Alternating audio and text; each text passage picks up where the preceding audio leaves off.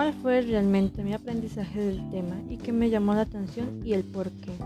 Cuarto tema, integración del personal. Eh, bueno, en este tema he aprendido que no solo el jefe es importante en una organización, sino también el desempeño de los trabajadores.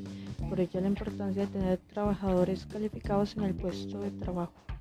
Por ejemplo, en la parte contable, tener un contador que sepa lo que tiene que realizar en dicho trabajo, algo muy importante en las ventas de un negocio también. Digamos, tener personas calificadas y que les guste atender a las necesidades de los clientes que sean amables y mantengan el respeto con la clientela, pues muchas veces eso afecta de manera negativa al local y le da una mala reputación.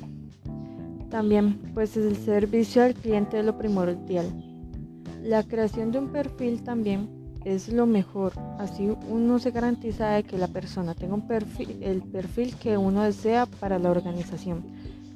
También es importante mencionar que no solo importa los títulos que, tiene una persona para un trabajo, sino también cómo es la persona, sus valores, cualidades que posee. Por ejemplo, que la persona presente las cualidades de empatía, que sepa comunicarse, lo cual es esencial en una organización, pues si se presenta un problema, si se siente incómodo o si tiene algún problema, la comunicación es lo esencial.